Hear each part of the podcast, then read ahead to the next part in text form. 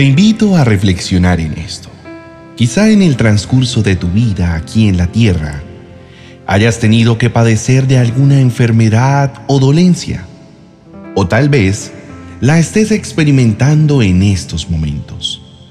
Pero déjame decirte que ningún ser humano, que sea de carne y hueso, puede escapar a esta realidad, porque el cuerpo es débil y está sometido a factores que lo hacen cada vez más susceptible a enfermarse.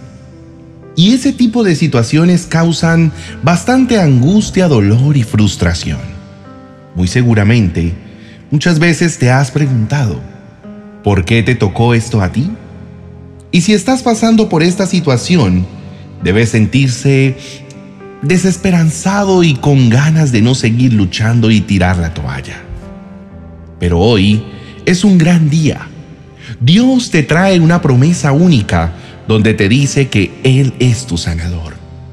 Mi querido hermano, ¿escuchaste bien? ¿Sí lo oíste y lo entendiste? Entonces no tienes más de qué preocuparte. Dios es quien te protege y cuida de ti en todo momento y en todo lugar. Por lo tanto, te motivo a que no temas a los dictámenes médicos, no desmayes ante esos exámenes negativos.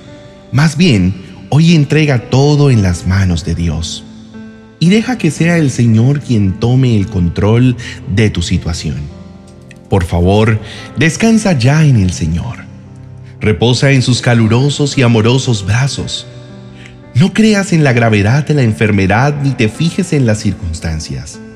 Fija tu mirada en el Dios que te está diciendo que Él es quien sana todas tus dolencias y te lleva a lugares de reposo y tranquilidad.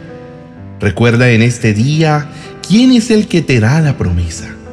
Y nunca olvides que solo Dios es quien tiene la última palabra. Solo Dios es quien tiene el poder sobre la vida y sobre la muerte, sobre la salud y la enfermedad sobre la riqueza y la pobreza. Solo Dios puede cambiarlo todo en un instante.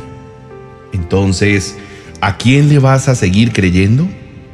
En Mateo capítulo 4 versículos 23 al 25 dice, Jesús viajó por toda la región de Galilea, enseñando en las sinagogas, anunciando la buena nueva del reino y sanando a la gente de toda clase de enfermedades y dolencias. Las noticias acerca de él corrieron y llegaron tan lejos como Siria.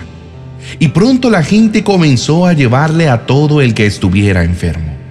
Y él los sanaba a todos, cualquiera que fuera la enfermedad o el dolor que tuvieran, o si estaban poseídos por demonios o eran epilépticos o paralíticos. Numerosas multitudes lo seguían a todas partes.